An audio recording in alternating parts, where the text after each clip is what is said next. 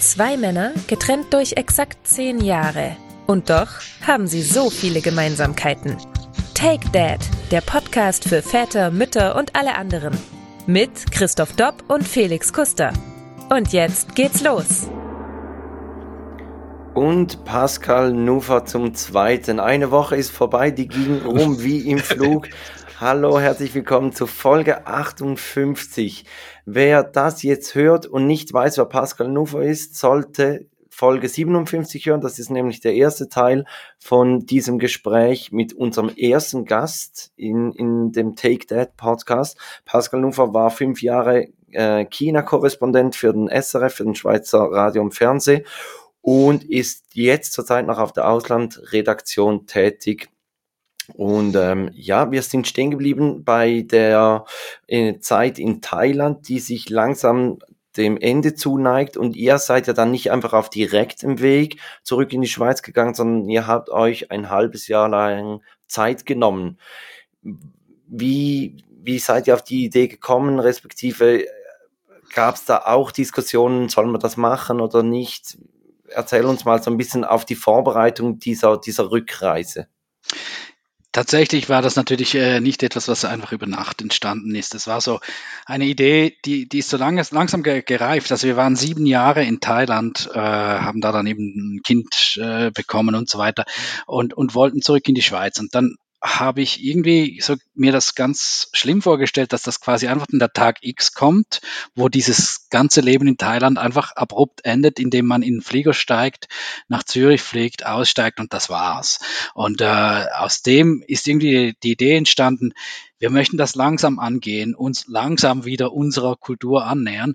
Und dann war eigentlich klar, das ist eigentlich, das gibt's Besseres als, als auf dem Land zurückreisen, langsam zu reisen und halt das wirklich auch einmal buchstäblich zu erfahren, was da zwischen Zürich und Bangkok alles liegt. Also das war eigentlich so die Idee. Also wir sind x-mal mit dem Flieger irgendwie äh, über die ganzen Staaten, Kasachstan, was weiß ich, Usbekistan und so weiter, fliegt man drüber, sieht das auf dem Bildschirm äh, im, im Flugzeugsitz und denkt sich, was ist da unten, was ist da unten? Und das war so ein bisschen diese, diese Neugierde, die wollte ich irgendwie noch stillen.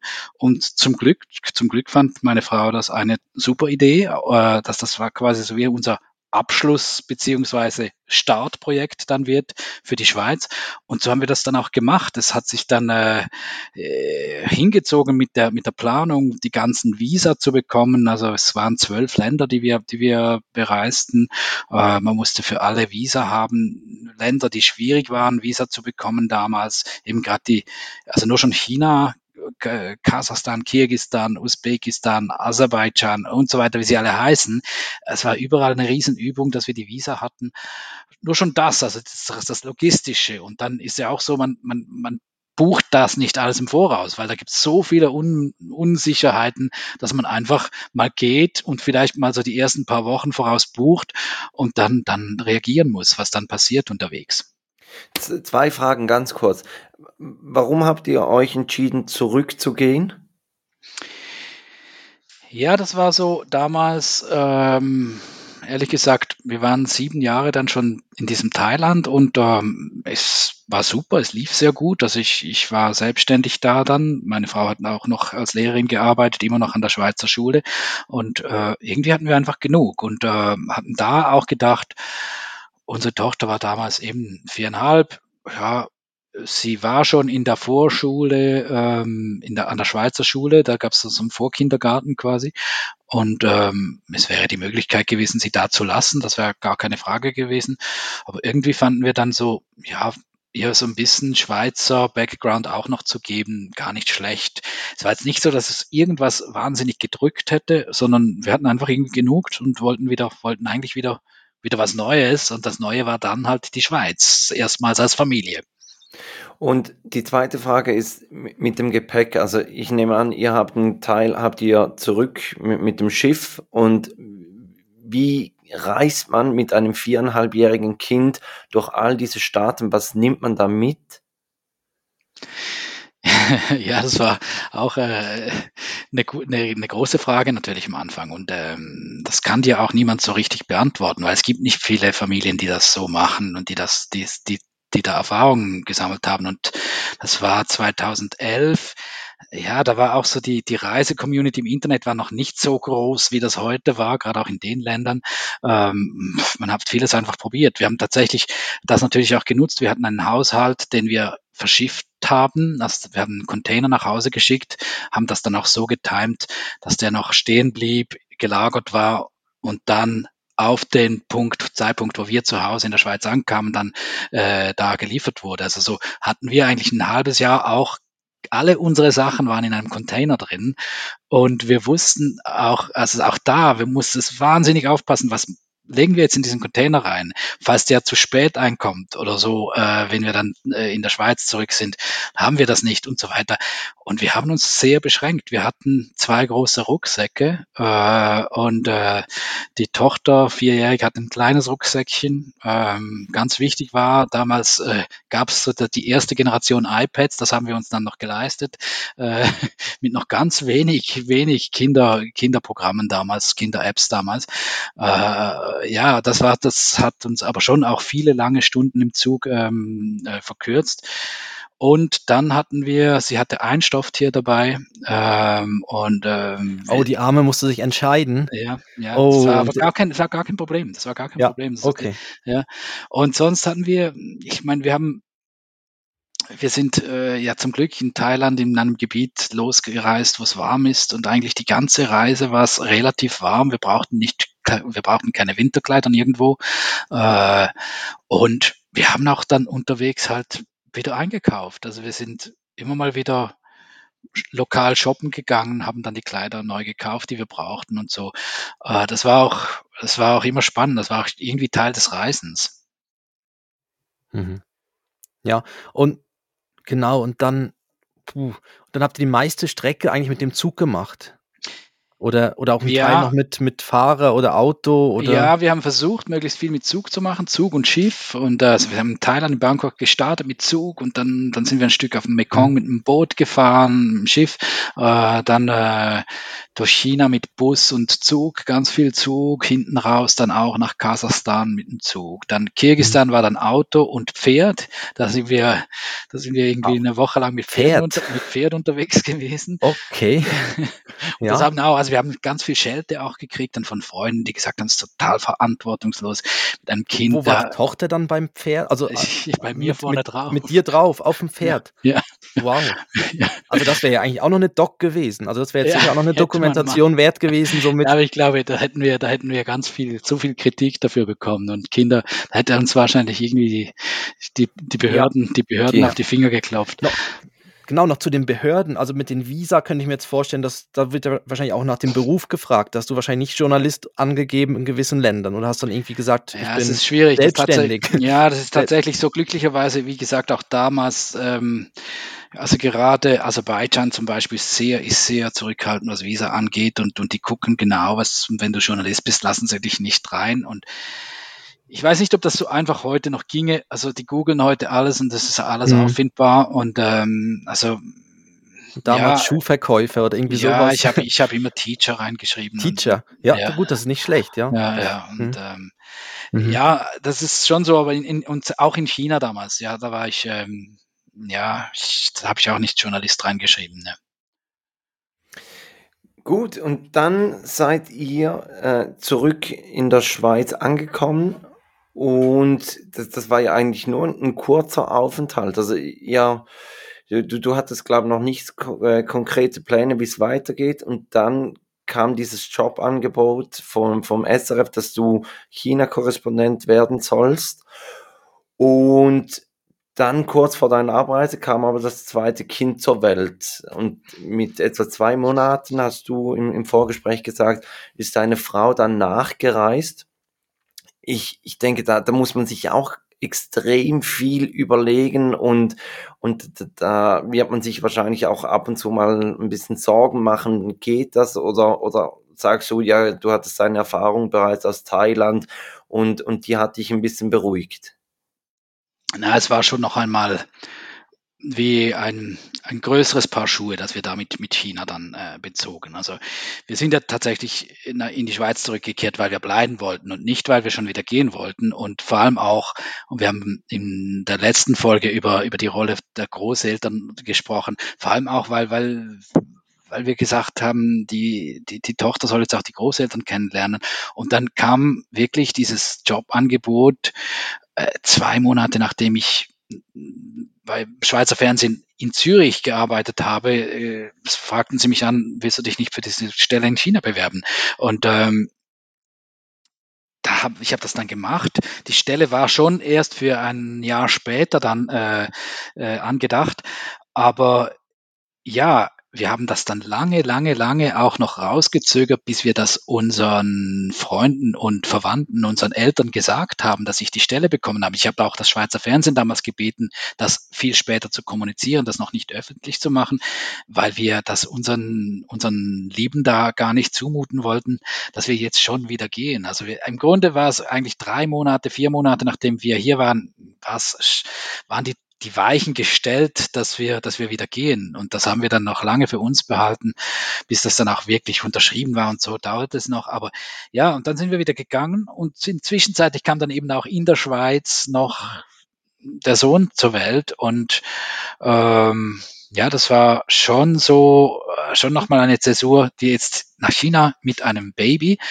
Und meine Vorgängerin, die war in Peking Peking war da 2012, 13 um total, total verpestete Luft. Das, das war so die schlimmste Phase. Und da haben wir uns gesagt, da gehen wir nicht hin mit einem Säugling. Und, äh, und dann habe ich mir dann ausbedungen, dass wir das Büro des Schweizer Fernsehens von Peking nach Shanghai umziehen, weil Shanghai bedeutend bessere Luftwerte hatte als, als Peking aber auch auf einem Niveau, was hier irgendwie vier, fünfmal die WHO-Grenzwerte überschreitet. Äh, aber immerhin, es war besser. Also das war so, die größten Ängste und Sorgen, die wir im Vorfeld hatten, waren tatsächlich so ein bisschen die gesundheitliche Art. Und äh, ansonsten ja, Shanghai ist eine internationale Großstadt, haben wir uns gesagt, das wird schon gehen. Wir kannten auch Leute da. Ähm, ich war zweimal, dreimal vorher dann auch nochmal äh, irgendwie Häuser aus checken. Ähm, ich war da eine Stellvertretung machen für meine Vorgängerin, die selber da ein Kind bekommen hatte und, und dann im Mutterschaftsurlaub war und so. Also wir wussten schon so ein bisschen, worauf wir uns einlassen. Aber ähm, ja, halt nochmal eine neue Kultur, Chinesisch nochmal komplett fremd. Ähm, ja, also die erste Zeit war dann schon auch richtig, richtig hart. Du sprichst die Sprache.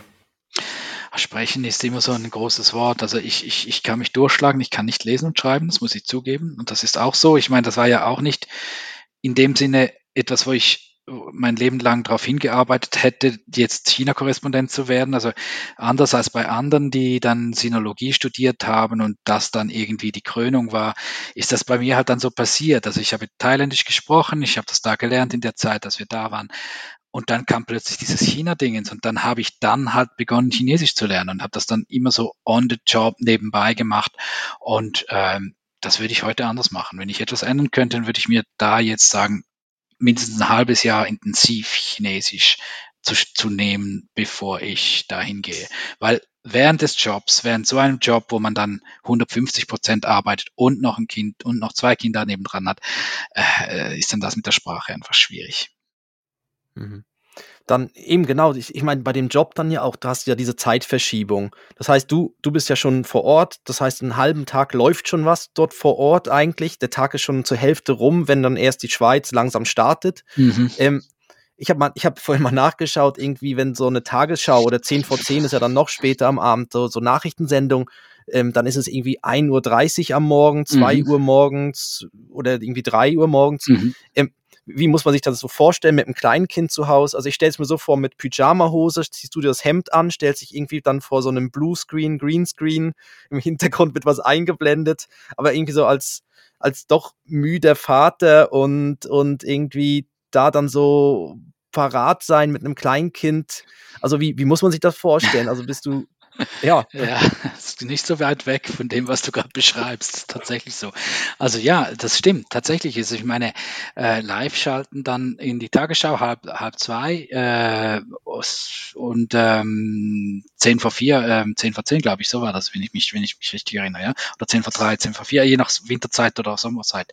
Und äh, ja, ja, ja. Und am nächsten Tag musst du dann aber wieder raus und dann hast du noch ein Kind, mhm. das schreit hinten dran. Und ähm, ja, und das bedingt, dass du eine Partnerin hast, die das alles mitmacht. Und das ist, glaube ich, äh, etwas, was ich hier wirklich äh, ganz, ganz groß rausstreichen muss. Also ich meine, man muss erstmal jemanden haben, der das alles, diese Madness mitmacht. Und wenn das meine Frau nicht getragen hätte, wäre das alles gar nicht möglich gewesen. Also äh, gerade auch das zweite, also weil es war schon ein bisschen so, das erste Mal sind wir wegen ihr nach Thailand. Das zweite Mal war dann wegen mir nach China. Das war so ein bisschen ausgeglichen. Mhm. Aber etwas ganz Wichtiges war an beiden Orten auch, dass wir beide eine Aufgabe hatten, noch neben den Kindern. Also sie war als Lehrerin tätig in Thailand auch. Ich war als Journalist und wir hatten beide unsere Leben außerhalb dem, dessen, der, der, der reinen Kinderbetreuung, was für uns sehr wichtig war. Und äh, in also deine Frau hat in, in Shanghai auch als Lehrerin gearbeitet? In Shanghai hat sie auch gearbeitet gearbeitet, nicht als Lehrerin, da hat sie an der deutschen Schule gearbeitet, in der Administration, ähm, und äh, aber auch hatte da auch eine, eine Teilzeitanstellung. Und das war enorm wichtig auch, ähm, ich glaube, für unser Wohlbefinden auch, dass das, dass das, dass das, äh, dass wir beide eine Aufgabe haben da. Weil das ist mhm. etwas, was ich oft gesehen habe, daran brechen ganz viele Expats dann äh, gerade tendenziell sind das meist sehr gut ausgebildete Mitreisende, ob es Frauen oder Männer sind. Äh, in vielen Fällen, jetzt, wir hatten so die deutsche Bubble da in Shanghai, weil unser, unsere Kinder auf der deutschen Schule waren. Akademikerinnen und so weiter, die in Deutschland eine Karriere gemacht haben und dann mitreisen äh, und, und mhm. sich dann total langweilen und in eine komplette Depression mhm. fallen. Ne? Und, Nur noch Frau von oder Mann ja, von. Genau. Und genau. ja, keine und Ich glaube, es ist ein Aufgabe. großes Thema. Es ist wirklich ein großes Thema, was man, was man ernst nehmen muss, wenn man das, wenn man das macht. Und ich kann nur empfehlen, wenn es irgendwie geht, ähm, wenn beide eine Aufgabe haben, über die sie sich auch definieren können und ähm, ja, dann das hilft. Und gerade auch hilft in, in so Momenten, wo man nachts aufsteht und irgendwie äh, mit Zeitverschiebung und was weiß ich im Headquarter telefoniert. Äh, es hilft einfach trotzdem, wenn man weiß, beide machen solche Dinge. Also vielleicht nicht nachts aufstehen, aber was weiß ich. Aber ja, wenn man nicht immer denkt, der eine macht das nur und der andere oder, oder das ständige Reisen. Also man ist natürlich viel unterwegs. Also ich war sehr viel unterwegs in der Zeit als Korrespondent China muss man sich mal vorstellen, das ist so groß wie von Helsinki bis, äh, bis nach Sizilien äh, in, in alle Richtungen und ähm, man ist ständig unterwegs, wenn man da, wenn man da als Korrespondent ist, wenn nicht gerade Corona ist. Und ähm, ja, das heißt dann wiederum für den Partner, die Partnerin, die ist dann alleine zu Hause und wenn sie dann nur mit den Kindern rumsitzt, ähm, dann fällt dann irgendwann mal die Decke auf den Kopf. Mhm. Okay, ähm, ich, komm, wir, komm Felix, du hast ja, sicher noch. Ja, ich, ich habe ganz viel. Also ich habe ja gesagt, im zweiten Teil wollen wir das so ein bisschen allgemein anschauen. Äh, Asien, vor allem jetzt speziell China, wie, wie das ist mit, mit, mit Kinderkriegen. Wie ist denn da das typische Familienbild in China? Ist es so traditionell, der Mann arbeitet, die Frau ist zu Hause oder, oder können sie sich das gar nicht leisten, dass jemand zu Hause bleibt, müssen beide arbeiten? Also in Shanghai, ich rede jetzt mal für Shanghai, ne? also wo ist das wirklich moderne Großstadt, ähm, Preisniveau ähnlich wie Zürich, ähm, da arbeiten die meisten beide. Und äh, das heißt dann eben, wir haben es in der letzten Woche schon gesagt, ähm, da gibt es dieses häufig dieses 4-2-1-Modell, also dass halt eben dann die Großeltern da sind. Im besten Fall sind die irgendwo in der Nähe, die wohnen aber häufig dann auch wirklich zusammen, zumindest ein Großelternteil wohnt noch da. Äh, und die übernehmen die Kinderbetreuung. Und umgekehrt ist aber das so quasi der Gesellschaftsvertrag der, dass dann die, die Kinder, die müssen die auch durchfüttern. Ne? Also die bezahlen dann halt auch für die Großeltern. Und das ist dann wiederum die Belastung. Das heißt eigentlich mit diesem vier Elternteile, äh, beziehungsweise vier Großelternteile und zwei Kinder die zwei Kinder, also die, die erwachsenen Kinder, die müssen dann ihre Großeltern oder ihre Eltern durchfüttern auch und, und, und so halt nicht wie bei uns oder so, wo man dann sagen kann, oder in anderen Kulturen, die haben ja keine Geschwister, weil sie eben selber schon ein Kind sind aus der Ein-Kind-Politik.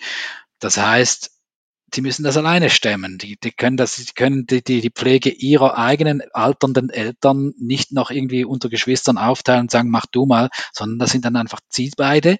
Die haben selber ein Kind und noch ihre vier Großeltern. Wenn sie fit sind, ist gut, aber wenn die dann nicht mehr fit sind, dann kommt das noch erschwerend hinzu und dann wollen sie für die eine gute, ein gutes Krankenhaus. Die Gesundheitskrankenkasse ist dann nicht viel los. Das heißt, das müssen sie auch stemmen. Und deswegen, um die Frage zu beantworten, beantworten, ja, ganz viele arbeiten, also normalerweise arbeiten beide.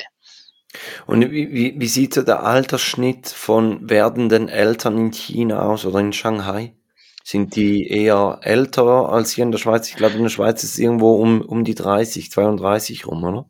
Ich ja. sage jetzt was, ich habe es nicht nachgeschaut, da habe ich jetzt meine Aufga Hausaufgaben nicht ganz gemacht. Ähm, ich denke aber, was ich weiß, ist, dass der Unterschied enorm ist natürlich zwischen Stadt und Land. Und ich würde jetzt sagen, auf, in der Stadt ist er wahrscheinlich ähnlich wie bei uns und auf dem Land ist er ganz bestimmt tiefer. Also das ist, äh, mhm. und zwar massiv tiefer, weil diese Schere ja auch massiv da ist. Eben, deswegen muss man immer sehr vorsichtig sein. Man vergisst, wie groß die Schere dann ist in China Stadt-Land, oder? Also auf dem Land hat man wirklich zum Teil noch sehr, nach wie vor sehr arme Gebiete und äh, da sieht's anders aus.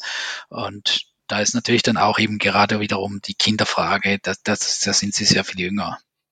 Ja. Hast, hast du jetzt in deiner Zeit, wo du da warst, wurde die Politik so ein bisschen umgestellt von ein Kind mal auf zwei Kinder? Es wird ja dann immer so ein bisschen so fifi, so durch die Blume wird das ja dann mitgeteilt, dass man jetzt so irgendwie, dass, dass, dass auch zwei Kinder okay sind. Ich habe irgendwie gesehen, ab seit 2021 ist sogar irgendwie eine Drei-Kind-Politik so okay. Da wurde irgendwie eine Briefmarke rausgebracht, wo irgendwie drei Sachen drauf, ich weiß nicht, irgendwie ich weiß nicht, irgendwie ein Tier nee, nee, nee, das wird, das wird, das wird ganz stark gefördert. Das wird ganz, also das ist, das, das ist ein, also das ist ein Riesending, ja. Also diese Ein-Kind-Politik, Irrtum vorbehalten, Shanghai war es 2016, ich weiß nicht mehr, es könnte etwas sein, als, als sie so erstmals aufgehoben wurde. Aber ich, äh, vielleicht auch 2017, aber um den Dreh rum. Auf jeden Fall, wir waren dabei damals. Wir hatten dann ähm, quasi einen Beitrag gemacht mit einem der ersten Paare, die offiziell ähm, ein zweites Kind bekommen konnte. Also wir waren nicht von ganz Anfang an dabei, aber ja, naja, wäre sicher auch spannend gewesen. Ja, aber ja, nein, genau. Also ja. so offen sind sie dann doch nicht. Aber auf jeden Fall, wir waren dann dabei, als die das registrieren konnten. Ja? Also offiziell ähm, quasi auf der ähm, auf der lokalen Einwohnerkontrolle im Grunde das Kind offiziell registrieren konnten. Das war natürlich ein Riesending. Ähm, da waren sie auch sehr stolz drauf, auch da auf der Einwohnerkontrolle, dass jetzt das Fernsehen kommt und das zeigt. Und das war natürlich im Sinne der Partei, dass man jetzt eben zwei mhm. Kinder haben kann. Und dann haben wir auch mit, äh, mit, ich weiß noch für diesen Beitrag mit, mit einer, mit einem Kinderkrankenhaus, also das ist ein Krankenhaus, das spezialisiert war auf, auf, äh, auf, auf Entbindungen und so, ein Interview gemacht und die haben sich alle die Hände gerieben und gesagt, jetzt, jetzt geht der Kinderboom los. Endlich und, was los. Endlich ja. und so. Und alle, und alle haben da das große Geld erhofft und das ist alles ausgeblieben. Warum? Weil es viel zu teuer ist. Jetzt hat man über mehrere Generationen ja eigentlich diese Ein-Kind-Politik gehabt.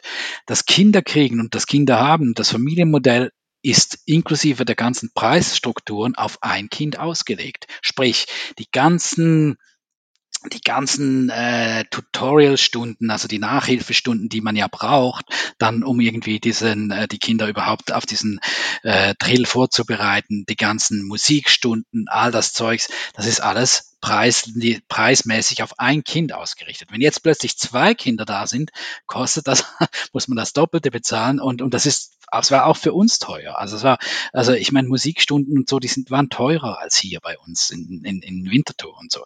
Und äh, ist auch nichts subventioniert dann. Ne? Und äh, so, da, das war, das ist halt einer der Gründe. Also die ganze, es gibt keine Kinderbetreuung, kein, keine Kitas und so weiter. Bei einem Kind war das nicht nötig, weil das die Großeltern gemacht haben. Jetzt mit zwei, drei Kindern, das, das sieht alles plötzlich anders aus. Ja? Also, und das fehlt, die ganz, der ganze Unterbau fehlt noch. Aber du, du hast gesagt, die erste Familie, die ein zweites Kind registrieren konnte, was, was haben denn davor die Familien gemacht, die vielleicht ungewollt ein zweites Kind erhalten haben oder gab es das gar nicht? Hat man da einfach per se äh, die Schwangerschaft beendet? Also ich meine, das ist ja ein Riesenthema, ja. Also ich meine, das wurde ja ganz viel zwangsabgetrieben, noch bis in späte, späte Monate. Kinder wurden getötet, vor allem Mädchen wurden getötet. Also es hat ja, China hat etwa 30 Millionen Frauen zu wenig wegen, wegen, äh, wegen dieser, wegen dieser Einkindpolitik, weil man männliche Föten bevorzugt hat. Äh, es wurde im ja, also man musste, man musste Bußen zahlen, man wurde, man wurde enteignet zum Teil. Äh, also es waren drastische Maßnahmen. Die Kinder konnte man zum Teil dann eben nicht registrieren.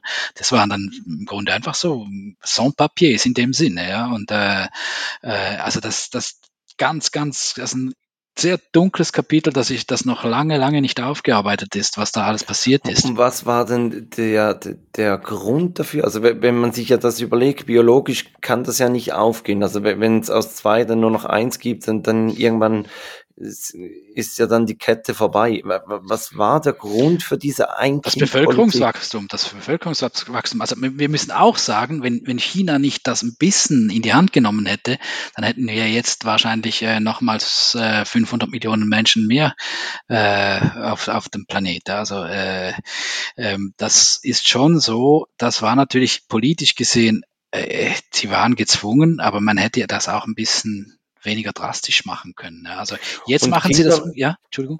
Kinderlose sind dann noch höher angesehen oder ist das nicht? Nein, das nicht, das sowas, das schon nicht, sowas schon nicht, würde ich jetzt nichts behaupten. Nein, weil ein Kind gab dann schon viel und es war irgendwie, man hat dann eigentlich kleine Prinzen und Prinzessinnen angezüchtet, ähm, die natürlich ähm, unglaublich verwöhnt waren. Das ist die jetzige Generation, die jetzt im Ruder ist, das merkt man auch. Denen fehlt halt das, was die ursprüngliche Generation in China ausgemacht hat, das, wo man einfach ein Teil von vielen ist. Das sind jetzt alles kleine, kleine Prinzen und Prinzessinnen. Ja. ja. das ist das, was ich immer gehört habe, typisch Einzelkind. Ja. Wenn man das in China dann bringt, dann ist es nicht mehr so, ja, also eben, das heißt ja so, dass, aber ist ja klar, ich meine, man setzt natürlich dann wie alles auf eine Karte mhm. und dann will man natürlich auch als Eltern irgendwo ja, will man bei dem ein Kind alles richtig machen. Es ist auch das, ja das erste Kind. Das heißt, man kann nicht Erfahrung sammeln mit dem ersten Kind und macht es beim zweiten Kind vielleicht ein bisschen anders. Das heißt, es ist für alle immer das erste und das einzige und. Man hat keine Erfahrung. Das ist ein ganz ja. guter Punkt. Da, da kommt mir eine Geschichte in den Sinn. Die eine meiner ersten Geschichte, die, die Geschichten, die ich gemacht habe als Korrespondent für, für unser für unsere Wirtschaftssendung, für, für Eco, unser, unser, das gibt's jetzt nicht mehr, aber äh, es war eine, eine acht Minuten Geschichte über eine sogenannte Yuesao. Eine Yuesao, das ist etwas, das es bei uns nicht gibt. Das ist so quasi eine Frau, die kommt äh, ins Kindsbett, wenn die, wenn die Frau gebärt, ähm, dann ist die da, sie ist so ein bisschen wie eine Hebamme, aber eigentlich nicht. Sie ist nämlich dafür, sie ist eigentlich für die Frau da und auch das Kind, das Neugeborene. Und die kommt danach zu dir nach Hause und die wohnt auch bei dir die ersten drei Monate, glaube ich. Und in der Zeit soll die Frau möglichst das Bett nicht verlassen. Also dass die macht den Haushalt, die ist da irgendwie ähm, das Baby zu versorgen und die ist vor allem auch dazu da, diesen jungen Müttern, die keine Ahnung haben, die eben alle immer das erste Kind kriegen, ähm, dann auch zu sagen, wie, wie das geht, was man jetzt machen muss. Und das ist etwas, ähm, ich habe dann äh, über, über so eine Jösau-Schule den Beitrag gemacht und über Jösaus. Da war dann plötzlich in Shanghai, wo sich so die, die neue Mittelklasse entwickelt hat, waren diese Yusaus unglaublich gefragt äh, weil äh, man hatte Geld und man wollte eben das möglichst gut machen. Und, und dann war es tatsächlich so eine Zeit lang so, dass die also mehr verdient hatten als ein Arzt, weil es so wenige von denen gaben und nur die Guten wurden weitergegeben und so weiter, also weiterempfohlen. Und da gab es so Agencies, die dann die besten US-Haus weiterempfohlen haben. Und ach, das war abartig, das war so ein typisches China-Dings, äh, wo, wo dann, wo dann, wo, wo, so, wo so, wo so etwas, das, die hatten, die haben wirklich, die haben die, die wir porträtiert haben, die hatten doppelt, hatten doppelten, so einen doppelt so einen hohen Lohn wie ein durchschnittlicher Arzt an einem Krankenhaus. Und ja, genau deshalb, weil eben die Erfahrung fehlte. Und das waren dann solche, die haben, äh, die waren dann da in dem Haushalt, weil auch die Großeltern vielleicht irgendwo weit weg waren, irgendwie, also deren Eltern waren gar nicht da, die waren irgendwie 500 Kilometer weg. Und, diese jungen Frauen, die wussten nicht, wie man, was sie jetzt machen müssen. Mhm. Ja, ja, das war ja, also das war bei uns auch so. Die Hebammen kamen ja bei uns auch hier in der Schweiz äh, immer noch danach, nach der Geburt, noch ein paar Mal vorbei und da konnte man ja sagen, wie oft, wie häufig, einmal irgendwie alle zwei Tage und dann irgendwie einmal die Woche und so weiter. Und das haben sie uns ja auch gesagt, das gab es früher nicht, weil da waren einfach Großeltern da und da haben dann die Großmütter quasi oder haben das wie dann weitergegeben an ihre, an ihre Töchter oder an ihre, an mhm. ihre Kinder. Mhm. Und jetzt, ja, und da wurden einfach so Sachen gezeigt, wie hält man das Kind richtig, wenn man es mhm. badet und so weiter. Mhm. Weil das ist halt schon so, ich meine, du, du kommst sonst nach Hause und hast irgendwie so ein Bündel im, im mhm. Arm und ja, das ist natürlich schon super. Aber dass sie dann gerade bei uns aber wohnen bleibt. Da aber auch da in der Schweiz werden ja die Guten dann weiter empfohlen. Also mhm. auch da ist das so, ja genau. Bei, beim ersten Kind hatten wir jemand, die hat sich nicht gut um meine Frau gekümmert und dann hat meine Frau gesagt, beim zweiten möchte sie jemand anders und hat dann halt im, im Freundeskreis rumgefragt, wen sie so hatten und, und da haben wir dann auch über, über eine Empfehlung haben wir dann eine neue Hebamme oder, oder so eine, wie heißt das? Ähm, ja, schon eine Hebamme, ja. Ist eine Hebamme, ja, ja. gefunden und, und die war dann wirklich auch gut, ja. Mhm. Ja, es hat sehr viel damit zu tun, eben, die haben ja dann auch keine Schwestern und so, die sie fragen können oder, oder, oder keine Brüder oder was weiß ich. Also, mhm. also es gibt einfach keine Geschwister, nicht mehr, also es gibt weniger Leute, die man dann fragen kann und die halt in der Familie noch sind. Ja. Mhm.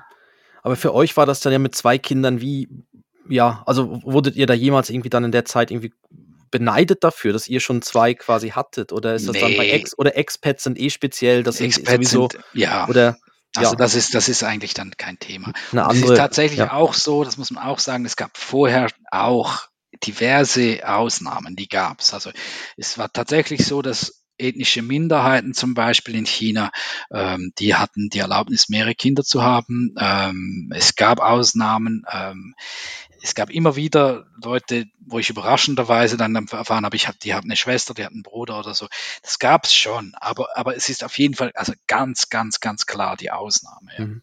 Jetzt, ich glaube, jetzt ist gerade so, jetzt haben wir Genau, ich habe noch mal, also es gibt ja in China auch diese, diese Punkt, das Punktesystem. Ich weiß nicht, ob das wahrscheinlich, das kam erst nach deiner Zeit dann so auf mit dem, wo, wo man als guter, als gute Staatsbürgerin, Staatsbürger in China irgendwie gewisse Punkte im Hintergrund sammelt. Und jetzt natürlich mit der ganzen Digitalisierung ist, ist da ja, wird da ja quasi alles überwacht und wird, wird über die diversen Apps, also sind gar nicht mehr diverse Apps, sind ja einzelne Apps, die alles können, wo dann vom, vom Zahlungsverkehr über sonst was, alles, wo wir vielleicht ein bisschen unterschiedliche Sachen nutzen, wird dort ja so sehr zentral quasi gespeichert und, und dort ist, wird ja auch gewisses Fehlverhalten dann in, in so einem Score-Punktesystem irgendwo gesammelt. Ähm, jetzt, wenn jetzt der Felix gleich seine Dead-Jokes auspackt, die wahrscheinlich sehr schlecht sein werden, wie ist das? Wird das dann, hätte das in China, hätte, hätte es so irgendwie, wird das dann schon schlechte Punkte geben? Oder darf man, darf man, Darf ich hätte man Witze dann eine schlechtere machen? Internetverbindung. ja, also, also ich glaube, es kommt mal drauf an. Also Felix, du hast drei Kinder. Zwei. Zwei. Zwei. Zwei. Also wenn du drei hättest, dann könntest du dir viele Jokes erlauben wahrscheinlich. Also es zählt ja, dann, was ich damit sagen will. Es, es ist da dann immer so eine Mischrechnung. Nee, ich glaube jetzt, ich würde mal sagen, heute bekommt man wahrscheinlich mehr Punkte, wenn man mehrere Kinder hat. Ich weiß das nicht und das ist auch gerade einer der Kern der Sachen. Man weiß ja bei diesem sozialen Kreditsystem nicht, was die Kriterien sind. Ne? Also ähm, man kann einfach erraten und ich nehme, ich würde jetzt annehmen, dass jetzt, wo eben erwünscht ist, dass sie mehrere Kinder haben, wieder, dass wahrscheinlich, wenn du zwei Kinder hast, dass das mehr Punkte gibt. Das ist ja tatsächlich so, dass sie auch ähm, jetzt ange, an, angefangen haben, ähm, Verhütungsmittel ähm, zu verbieten und so weiter. Ähm, äh, also das, äh, das wird gefördert. Und um da jetzt darauf zurückzukommen, und ich glaube, die Jokes, also die Chinesen sind sehr lustig eigentlich und sie machen sehr gerne Witze. Und ähm, solange du Witze machst und die unter, der, Gürtel, also die unter der Gürtellinie ja. sind, ist das okay, solange ah, wirklich? du ja, ja, ja, ja, solange du keine Witze machst, die ähm, mit Politik, politisch, zu, ja. Politik zu tun haben. Das, das ist dann die, die, das große Ding. Also Machen wir auch selten, gell, Felix? Wir sind auch eher ja, unter der sind wir zu wenig im Thema. wir sind noch zu wenig im Thema. Kannst, ja. ja. genau. Also dann, dann, dann glaube ich, da hast du, oder hast du überhaupt kein Problem. Und dann ist ja eine unglaubliche patriarchalische Gesellschaft, eine Macho-Gesellschaft. Also Felix, da könntest du, glaube ich, machen, was du willst. Also das klingt. Das, das klingt unterstelle ich dir jetzt einfach. das klingt nach, nach einem wünschenswerten Reiseziel. Aber also wir, wir können ja dann gleich die, die Rubrik noch machen. so, so ein Podcast, wäre der überhaupt möglich? Also gibt es in, in China eine, eine Podcast-Kultur oder, oder werden die alle, werden die alle überwacht? Ja, meine, nee, ich meine, das wird schon überwacht, aber ich meine, das, ja, das ist also, was wir hier machen, ist, ist Pipifax. Ja? Also, ich meine, da die, die, die haben ja, vor allem Vlogging ist da ist riesig, ja. Also, also die machen äh, was, äh, da gibt's diese, diese, diese Food, Food-Blogger und so, also die dann, ich war einmal, ich erinnere mich, ich war einmal bei Franzosen äh, zu Hause und da kam, der kam gerade aus Frankreich zurück, ein Kollege, äh, ein, ein Journalist auch, und ähm, der hatte irgendwie einen Koffer voller französischem Käse und Zeugs dabei und so alles. Darf man natürlich eigentlich nicht da importieren, aber war ja immer Ostern und Weihnachten miteinander, wenn man dann, wenn jemand aus der Heimat Spezialitäten illegal mhm. mitgebracht hat, hat. Ich stelle mir den Käse, auch den französischen Käse aus dem Koffer nicht so an, doch, doch, doch, anmerklich gut. Aber ja, ja, ja weißt du, das ist ja das, ja. Ne, ja. Das, oh, ein Schimmelkäse. Nein, eigentlich nicht. Flugzeug, Flugzeug ist ja schön kühl, da unten ist ja fast ja, gefroren. ja. Da, nee, das war ähm, also solches Zeugs. Und dann, dann war da eine Chinesin dabei, irgendwie waren 20 Leute oder so in der Küche und, und bei dem zu Hause in der Stube und so. Und äh, und dann war da eine, die stand ständig mit ihrem Handy rum und hat dann immer das so, also wirklich, du hast, die hat einen, einen Handystick und hat, die hat dann, irgendwann habe ich gecheckt, die, die streamt. Und äh, die war dann so am Livestreamen, wie wir Ausländer jetzt da Käse essen. Ja. Und, oh, wow. und dann habe ich sie dann irgendwann mal gefragt, was sie denn da machen. Sagt sie, ja, ich soll schauen, soll schauen. Es schauen uns jetzt 12.000 Leute zu. Nicht was? Was? was? ja. Und die, und die hat dann die streamt dann halt einfach, die macht am Abend irgendwie ihre Essensdingen und jetzt mal bei Franzosen zu Hause heute Käse essen. Und Aber dann, die kannte äh, jemand oder war die einfach da? Ja, die also, kannte irgendjemand, ich kannte die so. schon. Also die war, die war irgendwie ja. Freundin, Freundin von einem Freund, der die eingeladen hat und gesagt, ja, kann's kommen. Ne? Und, Aber als französischer Journalist möchte man das, dass das gestreamt wird oder wäre das dann für ihn schon ja, es ist hm. schon heikel. Also im Grunde darf man ja eben das Zeugs nicht reinnehmen. Ja. ja. Also jetzt heute würde ich das, glaube ich, nicht mehr machen, ehrlich gesagt. Also jetzt die, die Situation hat sich, hat sich ja drastisch verändert, also was, was noch möglich ist. Und damals war das so, pff, darauf, das hat die damals nicht interessiert. Also das war dann, solange man nichts Politisches sagt, war das okay. Aber ich glaube heute, wenn sie dann das sehen und wenn sie dich loshaben wollen, dann können sie dir natürlich sowas anhängen und sagen, ja gut, du hast den Käse ja, ach, okay, den hast du illegal importiert, fertig Buße oder so. Aber ja. also wir haben jetzt nicht einen Zuschauer oder einen Zuhörer mehr aus China, weil wir dich zu Gast haben. Also so weit gehen sie dann nicht. Ich glaube jetzt im Moment nicht, aber ähm, ich glaube nicht, dass die jetzt äh, das überwachen. Das interessiert oh. sie jetzt nicht mehr, weil ich habe jetzt eh kein Visum mehr. Also ähm, und wenn ich ja, aber tatsächlich war es schon so, dass das, das was ich gemacht habe, das wurde schon überwacht. Also ähm, vielleicht nicht, nicht alles in Realtime. Und wir waren ja vorher bei der Frage eben, was die Chinesen dürfen und was nicht und ob dann diese Shows überwacht werden. Ja, das werden sie. Es wird natürlich vieles automatisch überwacht nach Buzzwords mit Algorithmen, die das durchsuchen und so weiter. Ähm, und wenn dann jemand eine kritische Zahl, und das ist dann der Punkt, wenn jemand eine kritische Größe hat, dann wird da genauer angeschaut. Kritische Größe ist so wahrscheinlich so von 100.000 aufwärts oder so. Ähm, Gut, da sind wir noch ein bisschen davon entfernt. Ja. Da, da, haben wir noch, da genießen wir noch Narrenfreiheit. Dann würde ich sagen, Christoph, schmeiß mal die Rubrik an. Die Würde eines Mannes ist untastbar. Der ist schon heikel. Der das ist schon heikel. Die Würde des Mannes ist untastbar. Äh, mu muss man schon aufpassen damit. Ähm, ich habe zwei Dad-Jokes, auch hier einfach zur Erklärung. Das sind wirklich Dad-Jokes. Das sind nicht Witze, die wir machen, sondern die, die sammeln wir, die hören wir unter Ach, der Woche. komm, das glaube ich nicht. Und einen davon, einen davon finde ich wirklich gut. Den habe ich auch schon gebracht. Den anderen, äh, den habe ich die Woche gesehen da das, die folgende Situation, Kinder sammeln äh, für das örtliche Schwimmbad und stehen bei mir vor der Tür und ich habe dann einfach drei Eimer Wasser gegeben. Ja, das ist nicht ja. so gut. Okay, okay, okay. gut. Also und der zweite, das der, den ich auch schon gebracht habe. Äh, ich bin letztens aus dem Töpferkurs geflogen. Ich habe mich im Ton vergriffen. Ja, okay. Ja, okay, okay super. Aber sie, eben, sie sind nicht unter der Gürtellinie, daher würden wahrscheinlich die Chinesen auch nicht darüber lachen. Ne?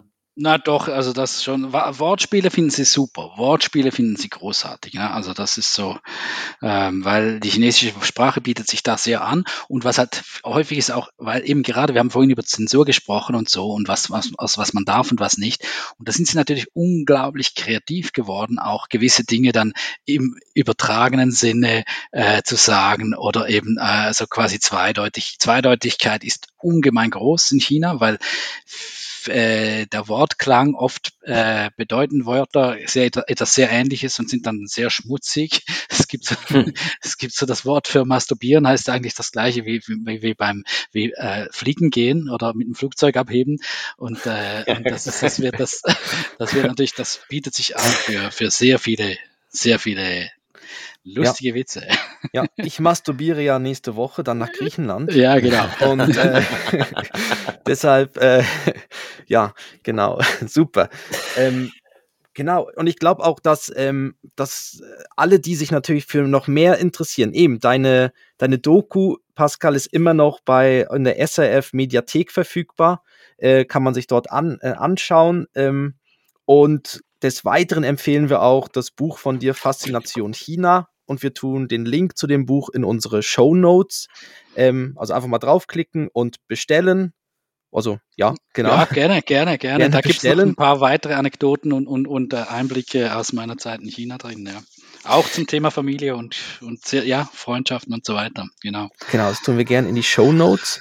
Und ich würde sagen, bevor wir zum Schluss kommen, also wir, wir haben jetzt, bei der letzten Folge haben wir sehr abrupt aufgehört und bei dieser Folge machen wir das Standardprozedere. Wir, wir packen ein Lied auf die Playlist, äh, auch, auch Vielleicht Pascal. will der Pascal eins drauf tun. Genau, ja. also er ist informiert, er, er oh. darf auch eins drauf tun. Ja. Äh, die Formalitäten Outro, aber davor möchte ich noch einfach eine Frage, vielleicht ist sie, ist sie gar nicht so einfach, aber du warst fünf Jahre in China. Wie hat sich die in dieser Zeit dein Leben dort verändert? Meines hat sich verändert. Ich glaube, dass der Chinesinnen und Chinesen hat sich in der Zeit noch drastischer verändert. Und das hat mit, mit Xi Jinping zu tun. Dem, wir sagen immer Präsidenten, er ist ja eigentlich einfach der Parteichef der größten Partei. Wenn man sich das mal so überlegt, das wäre dann bei uns, ähm, wenn Herr Chiesa jetzt einfach ja. Präsident wäre, ja. So ist das automatisch.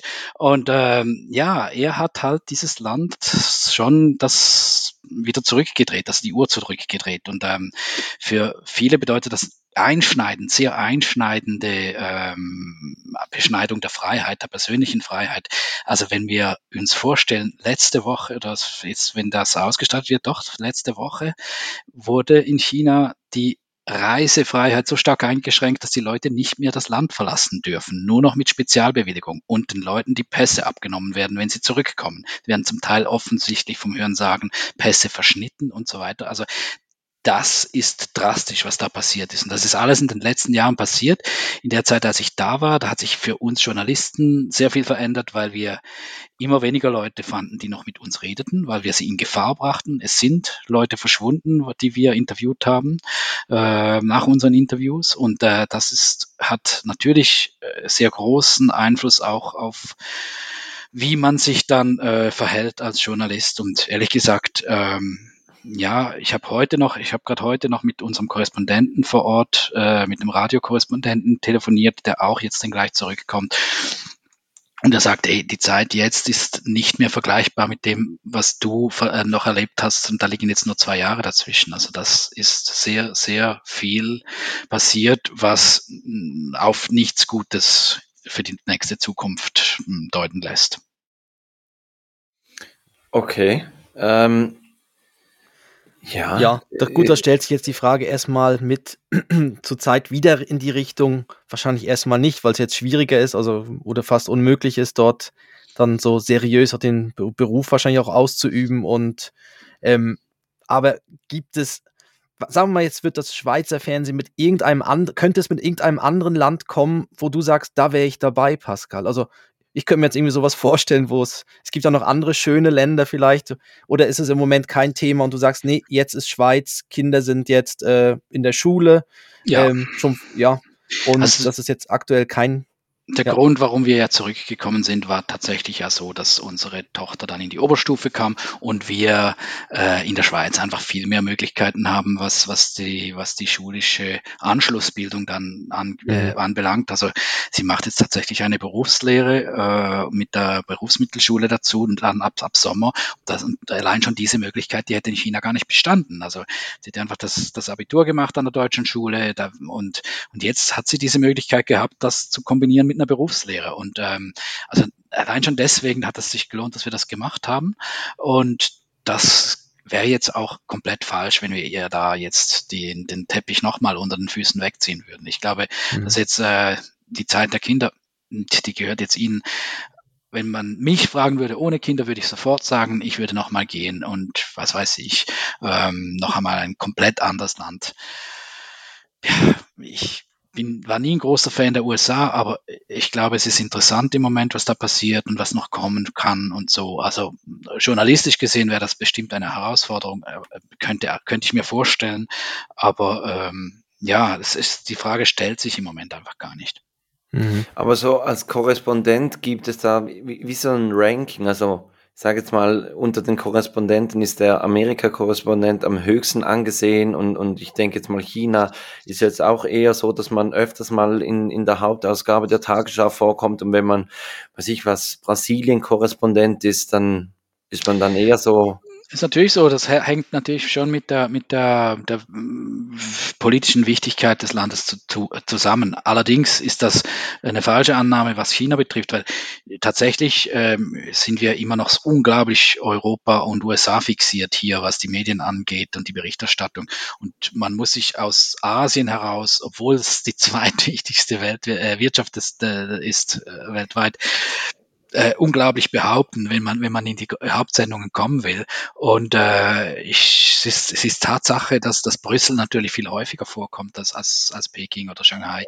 Und die USA in der Trump, in der Trump-Zeit sehr häufig drin waren, im Moment auch nicht so krass häufig. Jetzt ist Ukraine und, und, äh, und, und, und Brüssel oft und Deutschland vielleicht noch. Aber ein Ranking in dem Sinne würde ich sagen, das gibt's nicht unbedingt. Das hat viel auch mit persönlichen Vorlieben zu tun. Also ja, also klar, wenn man. Aber ist ja, ist ja auch ein bisschen ein ambivalentes Verhältnis, wenn man eigentlich, eigentlich müsste man ja hoffen, dass irgendwas in, in dem Land passiert, dass man selber mhm. dann auf dieser Plattform erscheint, ja. oder? Also wenn es also, darum geht, natürlich. Aber, aber ich weiß nicht, also bei mir war das nicht der Ansporn. Es ist dann irgendwie immer passiert. Das, ich, war, ich war in Thailand, dann war der Tsunami, äh, dann komme ich nach China, dann kommt dieser Xi Jinping an die Macht und die ganze, die, da krempelt alles um. Mhm. Also irgendwie habe ich das auch immer ein bisschen angezogen in der Zeit. Ich also bin, du wärst der geeignete Sündenbock, ja. oder? Also ja, ja, ja, ja, rausschicken, rausschicken, wo was laufen soll. Ja. Ich, es gab genau. so Leute, die haben mir eine Zeit lang dann auch den der Katastrophennufer gesagt, weil ich war da, wo ich war, gab es Erdbeben, wo ich war, gab es Vulkanausbrüche und, und also in Südostasien, äh, ja, das, das irgendwie habe ich das so ein bisschen angezogen. Jetzt ist es ruhig, aber nee, jetzt bin ich in Europa und jetzt fällt hier Europa auseinander. dann, dann geh doch wieder. Gut, ich würde sagen, da, damit schließen wir so die, die Hauptthemen und kommen zum Abschluss. Ich habe es angetönt, wir, wir haben eine Spotify-Playlist, die wir nach jeder Folge mit einem Lied bestücken. Also jeder bestückt es mit einem Lied. Und ich mache den Anfang, ich ähm, pack von den Beatles All My Loving drauf. Und zwar, weil ich äh, in, in Bangkok gibt es die Bangkok Beatles. Ich weiß nicht, kennst du die? Die nee. treten einmal in, in, der Woche treten diese in einem Pub auf und also es ist wirklich, die sind sau gut, wenn man die Augen schließt, könnte man meinen, okay. man, man hört die Beatles. Es gab so einen Elvis, den kannte ich, den gab es da auch. Ja. offenbar die Beatles auch. Und wenn man die Augen öffnet, was, dann sieht man dann, dann eine Thai sie, thailändische Band. Genau, dann sieht man thailändische Liverpooler, würde ich jetzt mal aber so haben, sagen. Okay, sie, aber sie Stimmen sind gekleidet, sie sind gekleidet wie die Beatles. Der ja. eine hat eine, eine John Lennon Gedächtnisbrille okay. an und ja. so weiter. Ähm, okay. Aber sie singen perfekt wie die Beatles, aber sie sehen halt aus wie, wie Thais, weil sie Thais sind. Gut. Gut. Ähm, ja, dann tue ich auch noch ein Lied drauf. Ich, ähm, ich, ich, bin natürlich jetzt völlig in den Klischees drin, aber ich habe in der vorletzten Sendung hab, haben wir drüber geredet, was der, was der krasseste Promi war, den wir je getroffen haben. Und mir ist dann irgendwie keine wirklich große eingefallen. Jetzt im Nachhinein kam mir doch, doch noch einer in den Sinn. Ich habe natürlich David Hasselhoff kennengelernt. Und er hat für mich, und er, ja, nein, nicht scheiße, wirklich. Und er hat für mich eine, eine Bravo aus den 90er Jahren unterschrieben. Und äh, die habe ich eingerahmt, wo er auf dem Cover ist und er hat die durchgeblättert, hat gesagt, hey, guck mal, so toll habe ich mal ausgesehen und so. Und, und da habe ich gesagt, ja, und hinten ist noch ein Poster von dir drin in der Bravo, so ein zum Aufklappen, hat er durchgeblättert und dann war so Patrick Swayze, und habe ich gesagt, ah, der ist schon tot, hat er weitergeblättert, der nächste war auch tot, aber der dritte war dann er, er lebt ja noch. Und die Bravo hat er untersch äh, unterschrieben und ich tue vor ihm drauf True Survivor von David Hasselhoff vom Film Kung Fury, was ja auch so ein bisschen asiatischen ja, okay, okay, Background okay. hat. Okay. Jetzt, okay. Warte mal kurz, was ist dein berühmtester Promi, den du getroffen Danke, hast? Danke, Felix. Ich wollte, ich wollte das, ja? ich hab's gehofft, dass du das auch noch jetzt reinbringst, ja. Oh. Also bei mir war es Joey Kelly, jetzt haben ja, wir hier David Hasselhoff, also wir, wir haben eigentlich die, die schlechten Sänger, haben wir getroffen. Ich habe natürlich irgendwie die Politiker getroffen, ja. aber ich meine, die sind nicht lustig. Wie Jackie Chan oder so? Nee, nee, oh. nee, nee, nee. Ich, hab, ich dachte, er äh, läuft in Hongkong immer rum oder nee, so. Nein. Nee, also tatsächlich bin ich da relativ schwach auf der Brust, was das angeht. Ich meine, ich, ich meine irgendwie Gut, du, du, du könntest irgendeinen Namen nennen und dann ist das eine Person, die schon Millionen also ich, Leute gesehen haben in China, natürlich. Ja, natürlich, natürlich ist schon so. Also ich meine, ich war, ich war im selben Raum wie Xi Jinping und und und und und, und äh, habe ihm aber nicht die Hand gegeben. Li Keqiang, das ist der Premier, dem habe ich die Hand gegeben.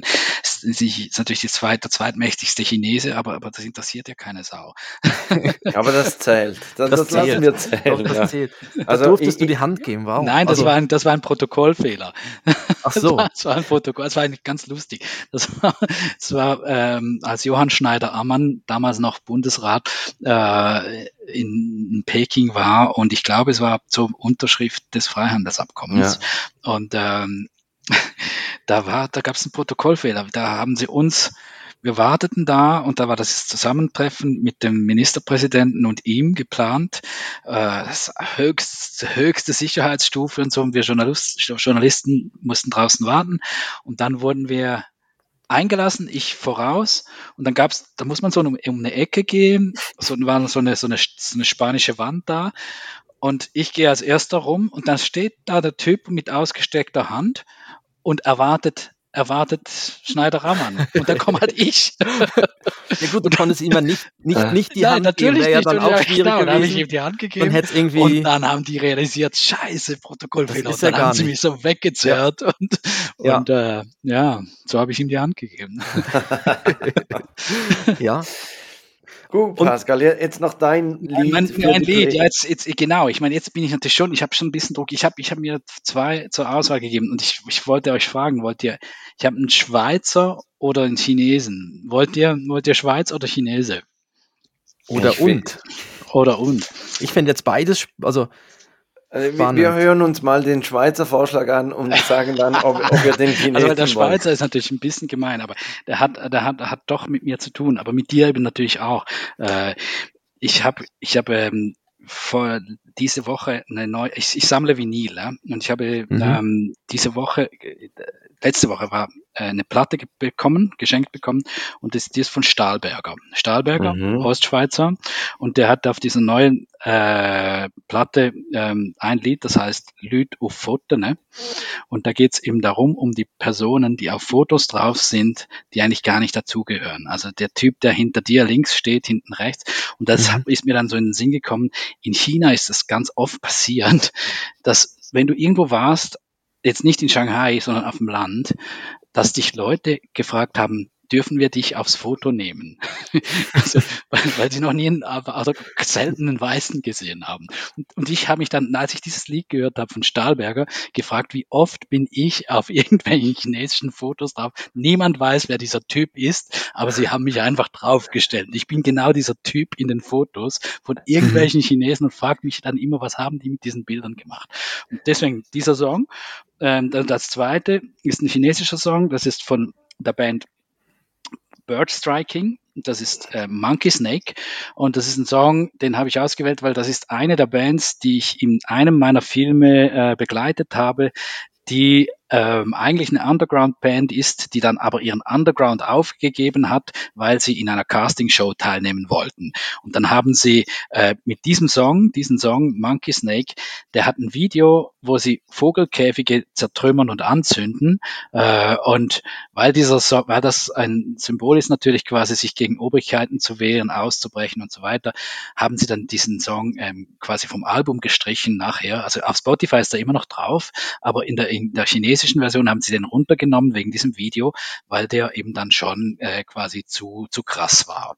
Und deswegen habe ich diese, die, diesen Bird Striking, das heißt auf Deutsch Vogelschlag. Also das ist quasi das, wovor Flugzeuge Angst haben, wenn, wenn, äh, wenn, wenn Vögel in die Triebwerke fliegen, dass sie abstürzen können. Und das ist äh, so ein bisschen ihr Motto, quasi sie sind die Vögel, die, mhm. die den Jumbojet des, äh, des chinesischen Regimes zum Absturz bringen können. Ja. Genau. Also genau. Ich, ich habe jetzt einfach aus, aus freien Stücken entschieden, dass wir beide draufpacken. Ähm, ja, mit, die, mit der Drumherum-Geschichte sowieso. Genau. Und, Und das, ich glaube, ja. die Band ist auch in, in der Doku äh, mein anderes China. Da, da sind die mhm. drin, genau. Das mhm. kam mir nämlich jetzt gerade bekannt vor. Mhm. Gut. Super.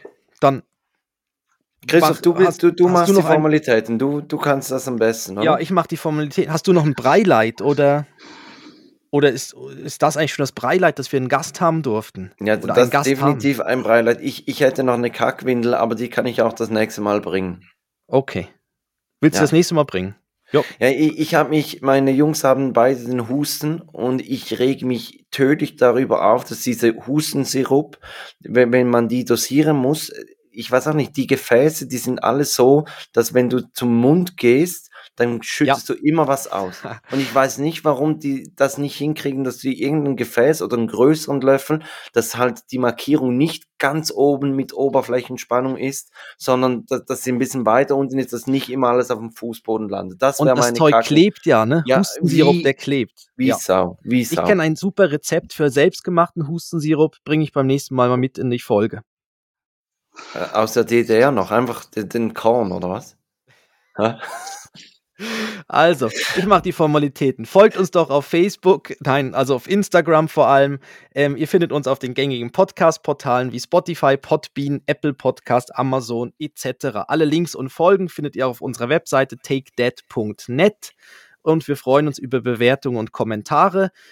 Danken ganz herzlich Pascal Nufer, dass er dabei war, sogar in zwei Folgen extra sich zwei Wochen lang Zeit genommen hat. ja, genau. Und ähm, ja. Ja, und, und Pascal Nufer verlinkt uns, glaube ich, noch bei Twitter. Also, was? Wäre unsere Chance, dass wir da mal unsere drei ja. oder vier Follower die Zahl erhöhen, ja? Ja, ich, ich, ich setze dann schon noch mal einen Tweet, aber ich habe jetzt schon einen abgesetzt. Aber ihr müsst halt echt mal da ein bisschen aktiv werden. Social Media und so, Jungs. Hey. äh, wir sind wirklich eher auf Instagram auf aktiv. Instagram sind wir stark, ja. ja. Aber als Journalist ist natürlich Twitter das Medium, oder? Das ist ja. Wir ja. natürlich mehr journalistischen.